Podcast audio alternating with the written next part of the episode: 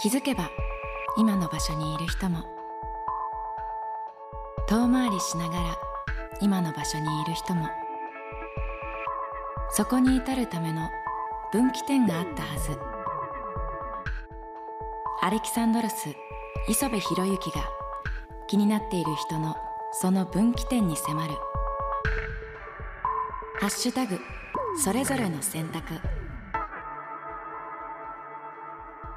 今回のお相手は黒沢咲ですよろしくお願いいたしよろします。くお願いしますはい。いやー、ちょっと信じられないですけども、本日はですね、日本プロマージャン連盟に所属をされていて、はい M リーグではチームライデンでご活躍の黒沢咲さんをお迎えいたしました。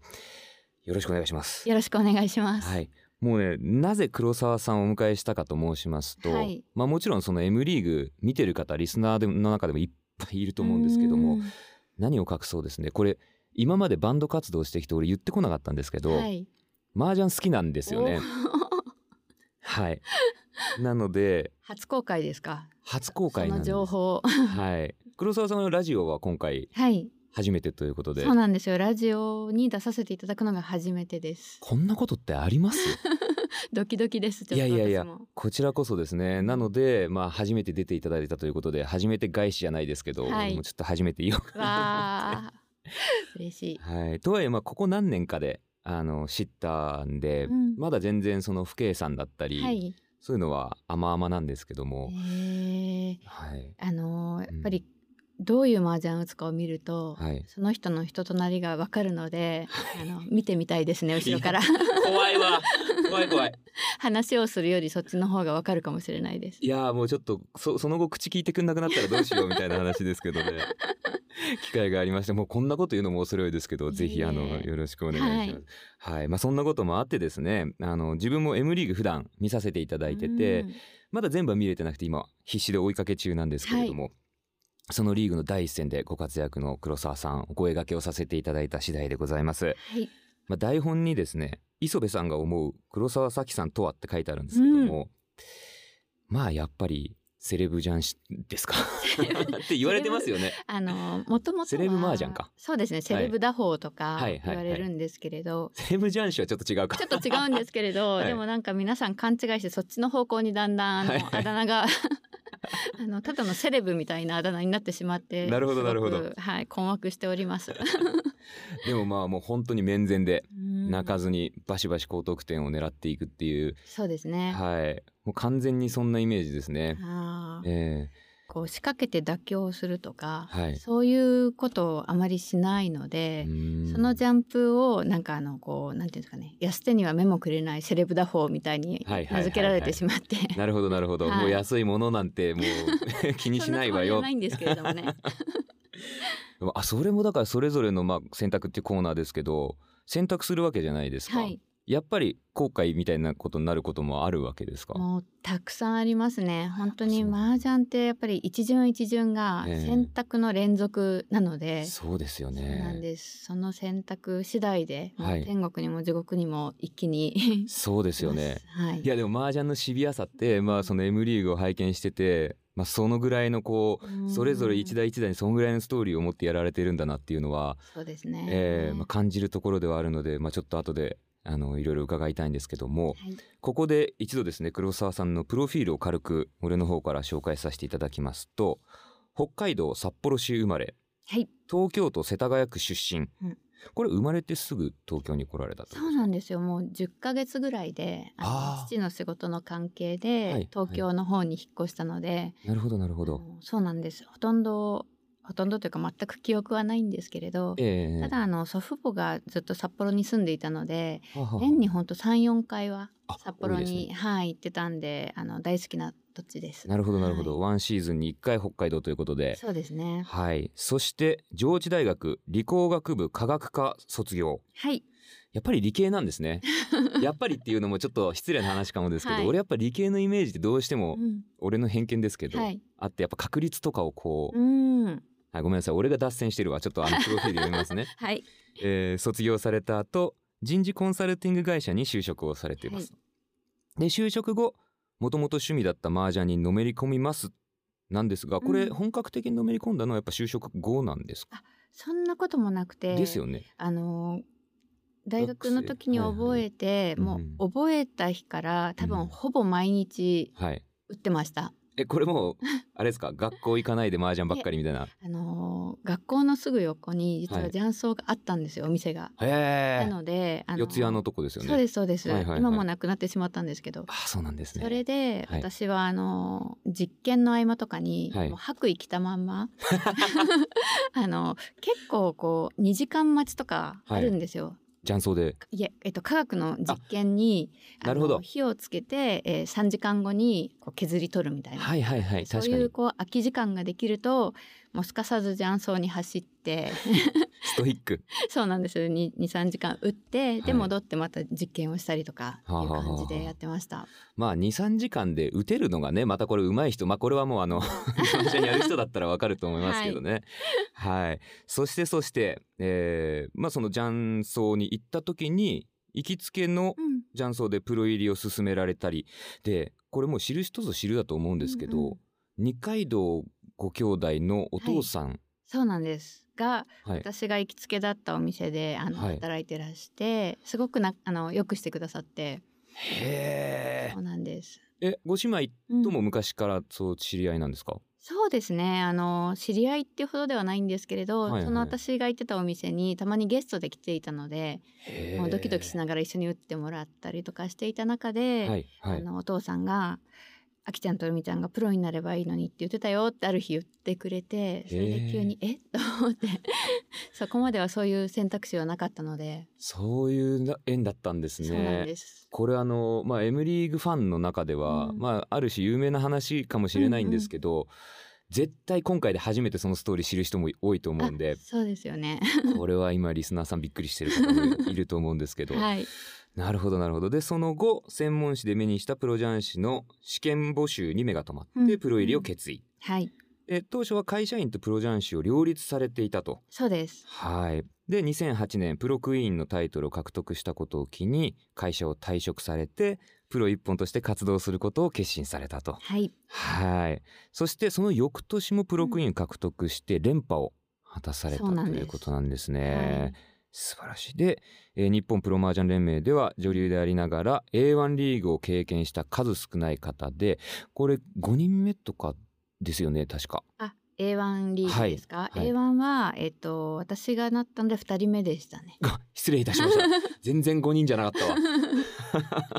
あの A2 リーグまでをええ A リーグって見ると多分5人ぐらいいるんですけれど。あ俺それと勘違いしてました。そうですね。で、えっと今あの A1 からはい E2 リーグまでうーんあるんですよ12ランクぐらいあるのかな。あーなるほどなるほど。あの A1、A2、B1、B2 みたいなはいそうですね感じであって、なのでトップリーグは現在は12名プラス一番上の方多いっていう、はいはいかなり少ない、はい、そうですよね。それで A1 リーグを経験されたということで現在は A2 リーグに在籍されていて。去年怒っちゃって。あそうだったんですね、はい。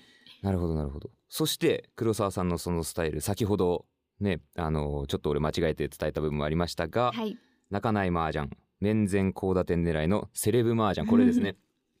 と呼ばれて強気のヴィーナスというニックネームをお持ちになっておりますと、はいいうことです。まあ、プロフィール語ってる中でだいぶもうこの歴史も掘り下げさせていただいちゃったんですけども そもそもその麻雀大学入学の時は全く、そうですねほぼあのゲームとかでちょっとやったことはあったんですけれどはい。ほぼあの牌に触ったことはなくてへでただ小さい頃にそれこそあの札幌のおじいちゃんのお家に、え。はい。あのドンジャラがあったんんですよね。はい。でもうそれは大好きでなるほど。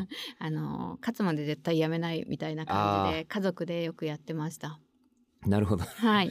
じゃあもうやっぱ最低限必要な負けず嫌いの気質はもう当時から十分備わっていらしたということで,、そうすね初めて麻雀をじゃあ実際やってみたのはうん大学、そうです大学入って結構しばらくしてからだと思うんですけれどあそうなんであすね。のやっぱり理系だったのでこう男性の割合が結構多くて、はいはい。で休校になったりとかそういう授業の秋合間の時間にあのジャンソニックグループがあったんですよね。あれあちょっとついていってみたらもうなんだこの面白いゲームはっていう感じでハマってしまいました。なるほど、うん。でそこからは実験の合間に？そうですね。もう 通っていてまあはい。大体多分その大学の横のお店に行くとうん。私いたと思います。へえじゃあ当時の人たちはまあ、うん。覚えてて黒沢さんがプロになっとるみたいな。そうですね。って思ってくれてるあのええ学科の友達とか学部の友達とかええ。多いですし、面白いですね、うんえちなみにそういう方たちの中で、はい。今名古屋に住んでる方って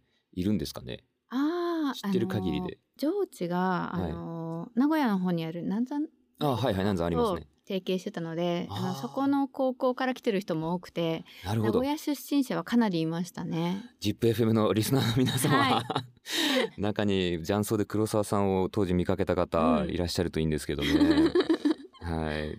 実際麻雀どんなとこに魅力を感じたというか、はい。ありますか？そういうのって。そうですね。やっぱりあのもともとこう勝ち負けがつく勝負事とかは、うん。あの負けず嫌いな性格もあって好きだったんですけれども、はい。そういうその勝負の厳しさみたいのだけじゃなくて、ええ。なんか麻雀ってこう美しいと思いませんか？あ思います。もうそれはもう本当に思いますね。なんかこう牌の作りそのものもはい。そうですし、はい。あとやっぱり自分が目指した高い綺麗な手ができた時うに、ん。本当に綺麗だなと思って。そこはまだそんなに味わえてないなあ本俺当ですか、はい。なんかそういうのもあって、こはい。う綺麗な手を作ろうとずっとしてたんだと思うんですよね私覚えたての頃から。はい。それが今のなんか高打点打法に自然につながっていったというかなんかこう私ほとんどこうポンとかチーとかをうん。あまりしないタイプなんですけれど、はい存じております。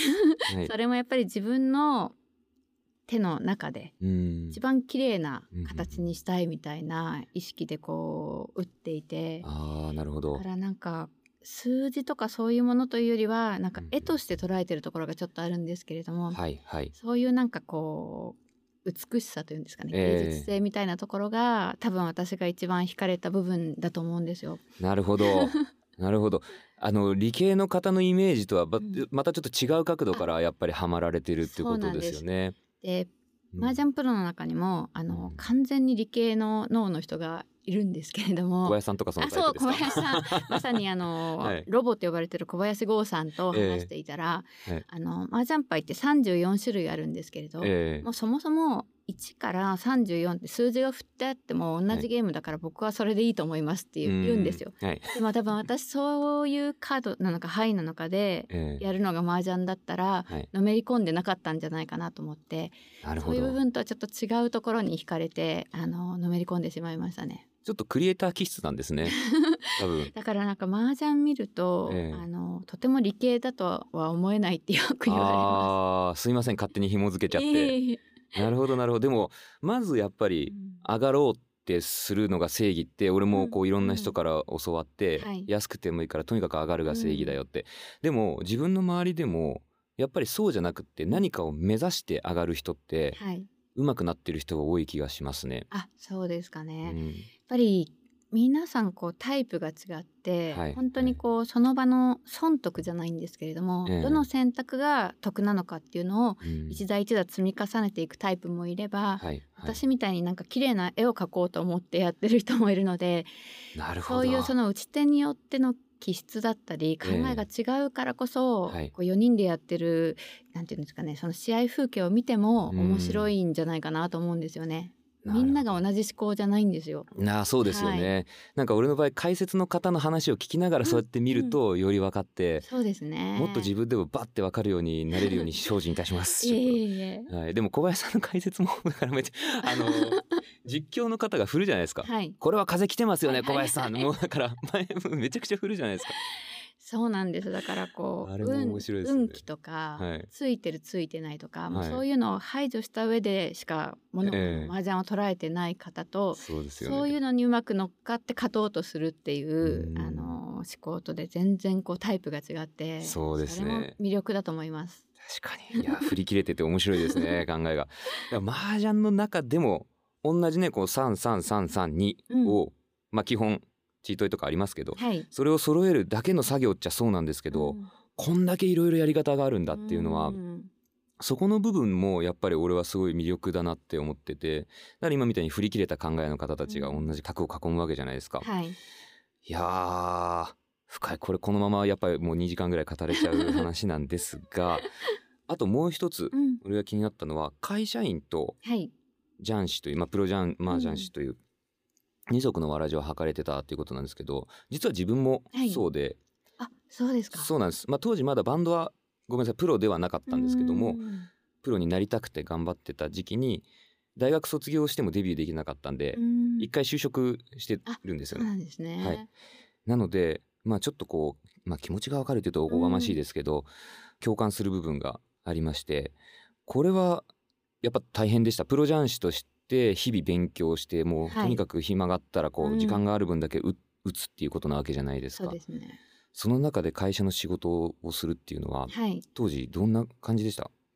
そうですね。もう私は結構仕事の時間は仕事にあのもちろん集中するんですけど、はい、終わった瞬間にもうパッと切り替えうて、すぐ麻雀しに行く感じで、どうしても麻雀のこと考えちゃうんですよ仕事中も。なるほどだからそれを排除するのもすごく難しかったですけれども。そうですよね。はい、そうですね。あとはやっぱり結構体力的な意味でも、うんあの営業職だったので、同じであす。本当ですか？はい営業畑です俺も。出張とかもありますし、はいはいそういう中でやっぱり麻雀プロとのこう仕事の両立っていうのも結構うん大変は大変でしたね。はいそうですよね。転勤とかはなかったですか？あ転勤とかはなかったです。ああなるほどなるほど。ど。そうなんですね。でも出張行っても仕事終わったらじゃあ、うん宿泊先で麻雀のこと考え。そうですよね。でも自分もやっぱそれでうん、転勤してて、あそうですか。毎週末東京に帰ってくる生活でちょっと、うんまあ、新入社員の給料じゃお金も厳しくですねはい、それでバンド選んだんですけど。あそうなんですね。はい。そうだから私もずっと両立はしていたんですけれど、ええやっぱり麻雀プロとしてうんうん。ある程度仕事が増えたり、はい。試合とかあと放送対局みたいなものもはい。以前からこうどんどん増えていってたので、なるほど。そういうのとどうしてもこう仕事の折り合いがつかない日とかがあってきて、うんうんうんうん。で、まあ、どっちもこのまま続けていくのかは無理かなっていうふうにだんだん思い始めました。まあでも麻雀師としてうん。プロになった時点で、そういう決断の瞬間はなんとなくこう来るだろうなって思いながら やってましたか？二足のわらじっていうか。そうですね。難しいですね。ただあー私はとにかく麻雀強くなりたい。あとは強い人と戦いたいっていう気持ちだけで、はい。あのプロの世界に飛び込んだタイプなのではい。そっちでこう仕事をして収入を得ようみたいなそういうことができるっていうのをよく知らずに入ってたんですよ。なるほどた。だやっぱりお仕事をだんだん増えていく中で、ええそういう意味では仕事あの会社を続けながらじゃなくてもはい生活もやっていけるんじゃないかなっていう風になっていて、ほどそれでだんだんこう一本化を意識していったような感じでした。へえ。まあその中でそのプロクイーンという称号を獲得されはい、て、まあそこでさらにお仕事も増えみたいな。そうです。ね。まあいろいろ重なってということですかね。へでやはいっぱりあの、麻雀プロをしていてもえこう、地方にイベントとかで呼んでいただく機会がすごく増えたのでえはい。月曜から金曜まで会社で働いて、ええ。さらに終わったら麻雀の勉強じゃないですけどうち、に行ったりとかはい。していてで土日はあの地方に呼ばれて麻雀のゲストに行って終電で帰ってきて月曜日からまた会社っていうような生活になっていたので、まあどう考えても会社が副業みたいな感じになっちゃいますよね。そうですねまあどっちか辞めないと厳しいなって思った時に、はいやっぱりどうしても麻雀をやめるっていう選択肢が頭に浮かばなくて、はいはいで何かあった時はまた頑張って就職活動をして会社勤めをすればいいから今は麻雀に集中したいっていうことで決断しました。よくわかります。本当ですか、はい、もう右に同じくな うん。そのそこの段階では多分人生経験というか選択として自分も全く同じとこ通ってきてるので、うんはい、すごく共感する部分はありますね。まあ、ただそのこのコーナーを聞いてらっしゃる方々の中でも学生さんだったりとか、はい。まあ、この後人生の分岐点を迎えるであろう人たちもいっぱい聞いてるので、今の黒沢さんのお話はかなり参考になるんじゃないかなと。まあ自分のバンドもそうですけど、学生の頃出会った中でこうに四六時中そのこと考えちゃう、うんもう自動的にそれになりたいっていうものに出会えるっていうこと自体結構俺は幸運かなって、そうですね、自これだ分もそうだってね、うん。思うものにうん。出会ってしまいましたね私たちは。ね。はい。なので出会った人がいたら突き進めってことですかね。うんうん。私は後悔がないようにそういうふうにしてみたらいいんじゃないかなっていつも思ってますね。はいはい。非常に参考になります。ありがとうございます。まあここまで黒沢さんのプロフィールをいろいろ伺ってきたんですけれども、はい。その中で一番の分岐まあそれこそね麻雀打ってて一大一大分岐点だよって感じなんですけど まあ人生においてでも何でもいいですし、はい。もしくは人生じゃなくても、うん。この時やったこの曲のこの位置だがとかあれば、うん。でもそれでもいいし、何か一番の分岐点あげるとしたらありますか？そうですね。あの私はこう麻雀ってやっぱりその人の人となりだったり、はい考え方だったりそういうものが本当に出る競技だと思ってるんですけれど、私という人間がすごく変わったきっかけになった出来事があって、はい。それがあのえっと何年か前なんですけど子宮筋腫の手術を受けたんですよ。はい。で正直手術しなくてもそのままでもいいんだけれども、やっぱりい。ろいろ将来のこととか考えると取った方がいいみたいな時にすごく迷ったんですけれど、はい。まああの結局手術をするという決断をしてほうほうほう。でそこで死ぬほど痛い思いをして。動けなくて歩けなくてっていうことを経験した時に、はい。なんかすごくこう自分を見つめ直すきっかけになってうんうんうん。それまでって麻雀をしててもそうなんですけど自分の悪いところばっかりに目がいって自分をいじめ続けていたじゃないですけどこれだからダメなんだここがが足りないんだっていうことばかりを考える結構ネガティブな性格だったんですよ。それがなんかそういう経験をしてああこれ体が元に戻ったらはい。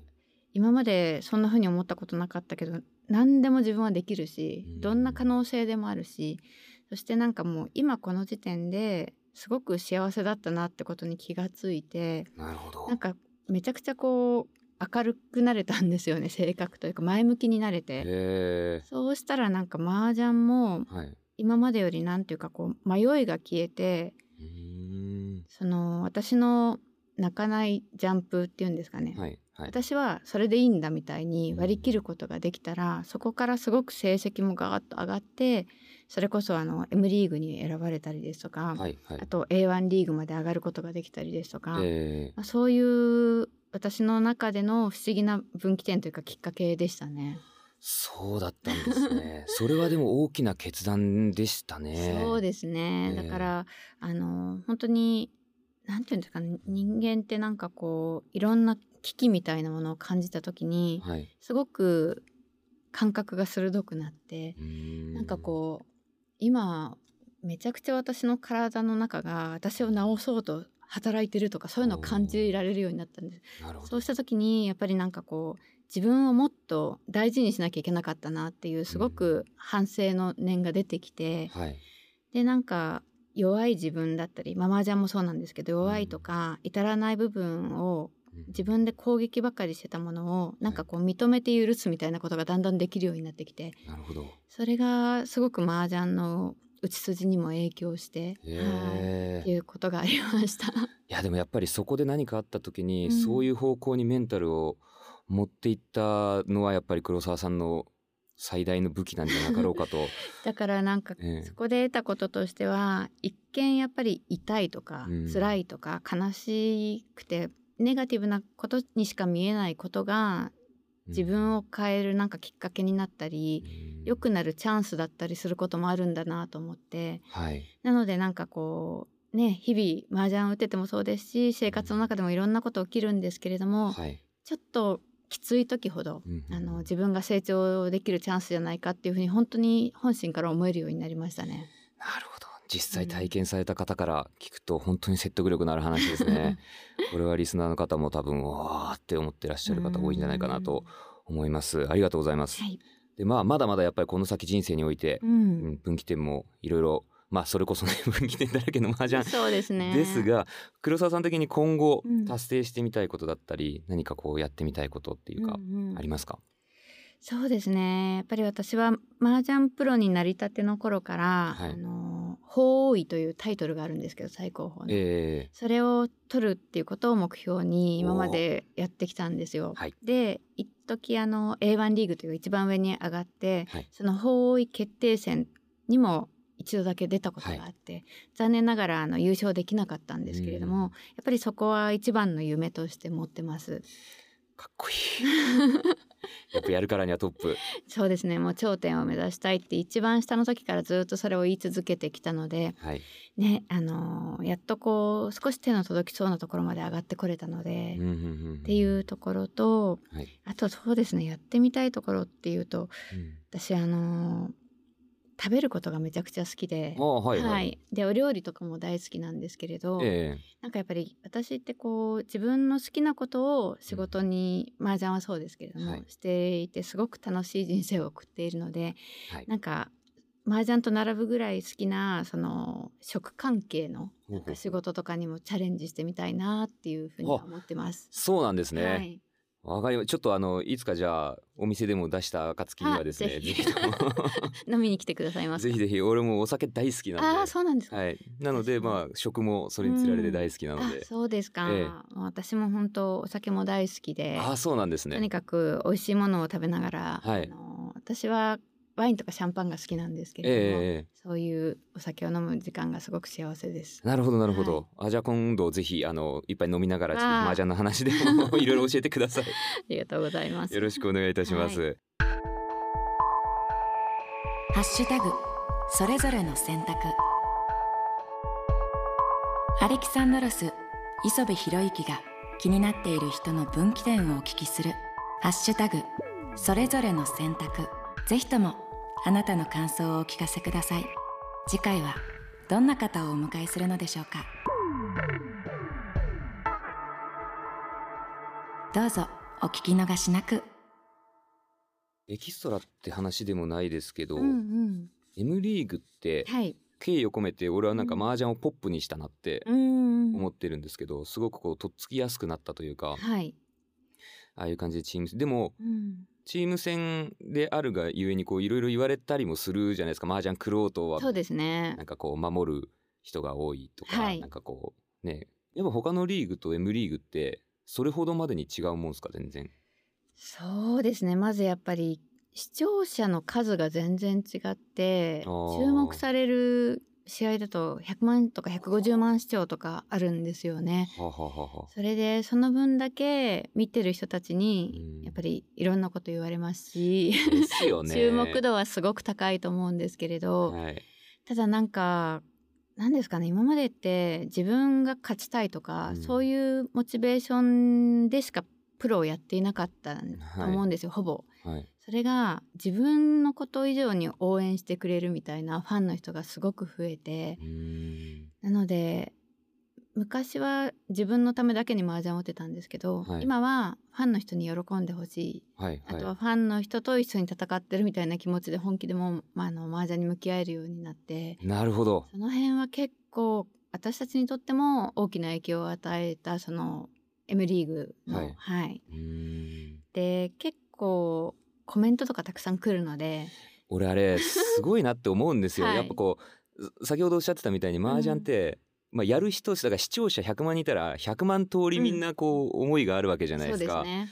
大変だろうなと思ってるんですよね。でもさっきちょうどあのプロ仲間と話してたんですけれども、はい。あの私もそうなんですけど、はい、勝った試合しか見ないタイプいるんですよ。あ あとは負けた試合こあそはい、研究しようと思って何度も何度も見返す人は、うん。そこでこううっかりコメントとか見るとショックを受けたりするらしいんですけれど、はいはいはいあの私とか佐々木久人プロは、はい。あの基本勝った試合は何度も見るタイプなのでみんなコメントでも褒めてくれてるので、はい。あんまり 傷つきにくいみたいなのは ダメージなしでその辺のそうなんですそうなんです。そう あと、本当にあの M リーグが始まってから、はい。麻雀打ったことないしいまだに牌を触ったことないけれども、うん見ることを毎日の楽しみにしてるみたいなそうそこなんですよ方がね。すごい増えてくれて、はいはい。で、うんイベントとかの仕事も多いんですけど、ええあのご夫婦ではい打ったことないけれども、うんもう私たちの共通の趣味だって言って会いに来てくださったりとか、そうなんですね。親子とか、ええなんかそういうこう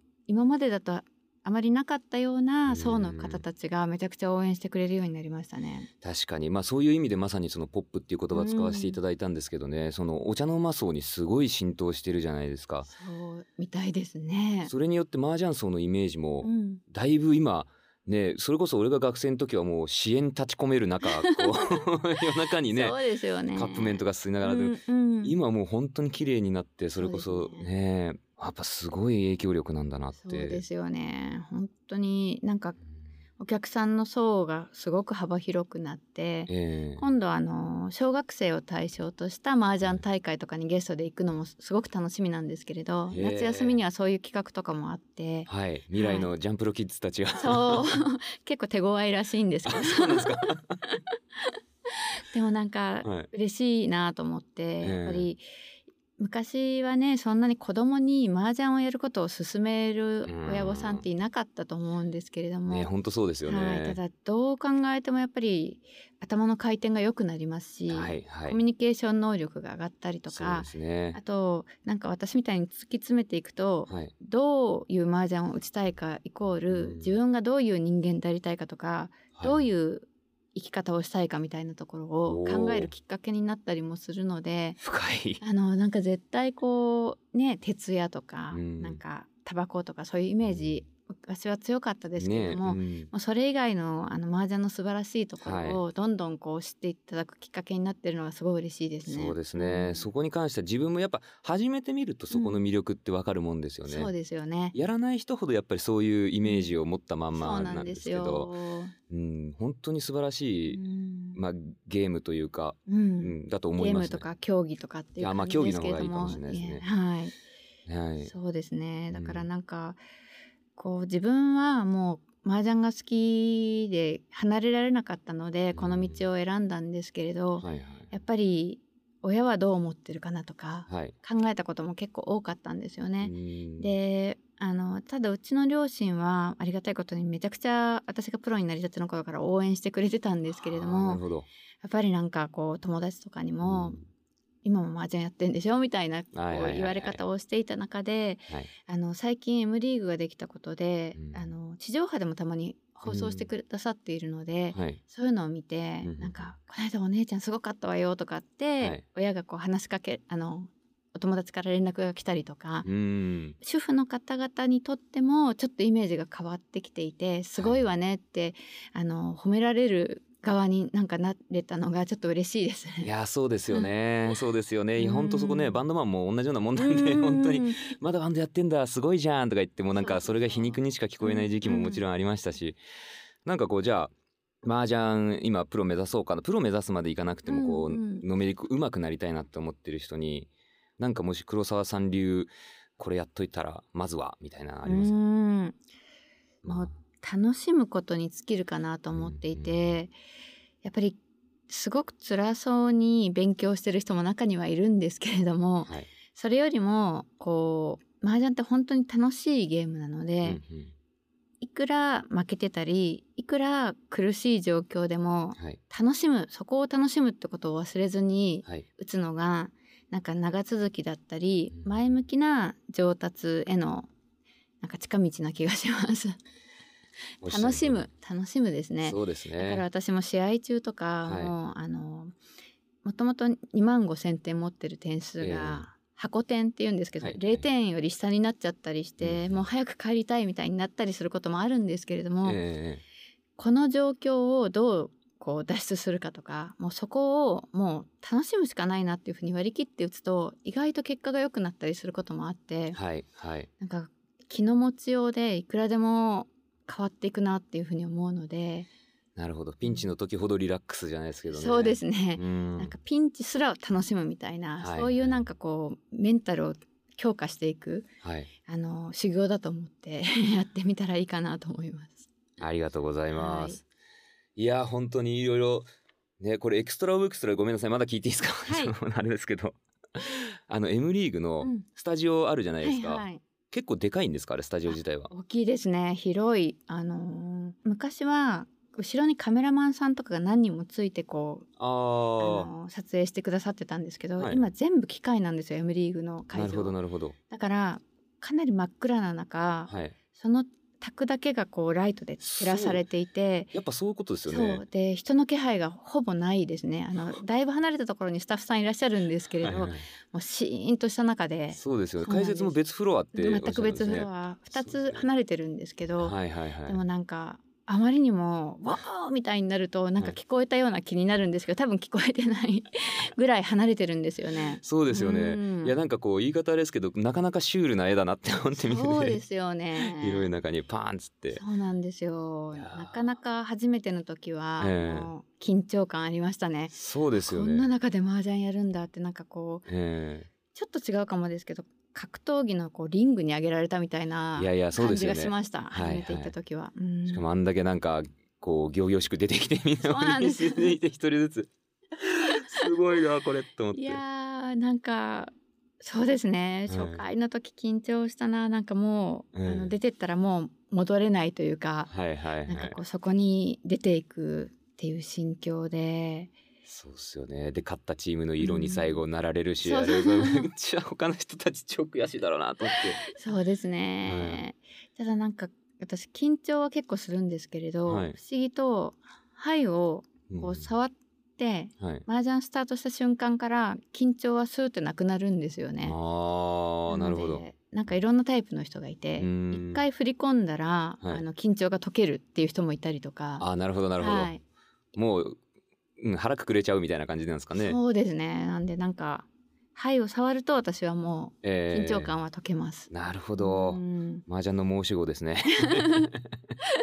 やっぱでもこう緊張感とかって手とかにも結構出るんでね。こうそうですよ震えがね来たりとかすごくあの汗かいちゃったりとか、うん、あんだけ手元ばっか映りますからね、うんそうなんですよね。震えちゃうとまあもちろん音楽も緊張する人いますけどそんなまあバレなきゃバレないっていうかねありますけどはい、えーでもやっぱり影響しますか？音音に。すると思いますうん俺はね緊張本当俺も同じタイプで、うんうんステージ上がって緊張したことないんですよね、えー、すごい。大小問わずもう何万人でやっても何百人でやってもあそうですか。はいそれってなんでだと思いますか？性やっぱり格ですか？性格は大きいと思うんですけど、そのなんでその性どういう性格だからっていうと、うん。もう黒沢さんおっしゃった通りでやっぱ楽しいんだと思うんですよね。うーん。100%ステージに上がることって自分にとっては何よりも楽しくて、えー。で新曲作ってレコーディングしてっていう作業ももちろん新しいものを生み出す作業ってすごく音楽やってて楽しいんですけど、はい。詰まるところうん。それをライブでぶっ放す瞬間っていうのが一番気持ちよくって俺の場合はですね、すごい。はい、これもいろんなタイプのミュージシャンもちろんいるんですけど、うもんうだから黒沢さんでいうその対局ですよね。本当楽しいんですよ。うんえー、天職ですね。そうですねある意味そうかもしれないです。でやっぱりこうライブの前リハーサルしたり、曲作ったりセットリスト、ね、曲順決めたりとかってしてる時はすごくいろいろ考えて、う。うんまく弾くにはうまく曲つなげるにはって考えるんだけど、ステージ立った時はもう何にも考えないですごい。普段培ってるものがそこで出るでしょみたいな。えーうんまあそれだけ準備をして臨んでるっていうのももちろんあるんだとは思うんですけれど、はい、それでもね大舞台でね楽しめるって、はいやっぱりそこが一番難しいところじゃないかなって思ってもいます私も。そうですね、まあなんかそこら辺の肝っ玉だけは座ってる感じがありますかね。麻雀も向いてそうですねめちゃいくちゃ。やどうなんだろう。いや本当にね。なんかこう、はい緊張とかえなんとか失敗しないようにとかそういう思考でやってる時ほどうん。うまくいかないことが多くて、えねえ。それよりも今目の前のことに集中できてるっていうのはい。が一番いいパフォーマンスにつながるんじゃないかなって思うんで。そうですね。うん。意外にも共通している部分は多々 そうかもしれないですね。えーはい。ちょっともうインタビュアーとインタ 答える人が逆転して ありがとうございます。いろいろありがとうご聞いていただいて。ざいます。いや本当に。今日はありがとうございました。ありがとうございました。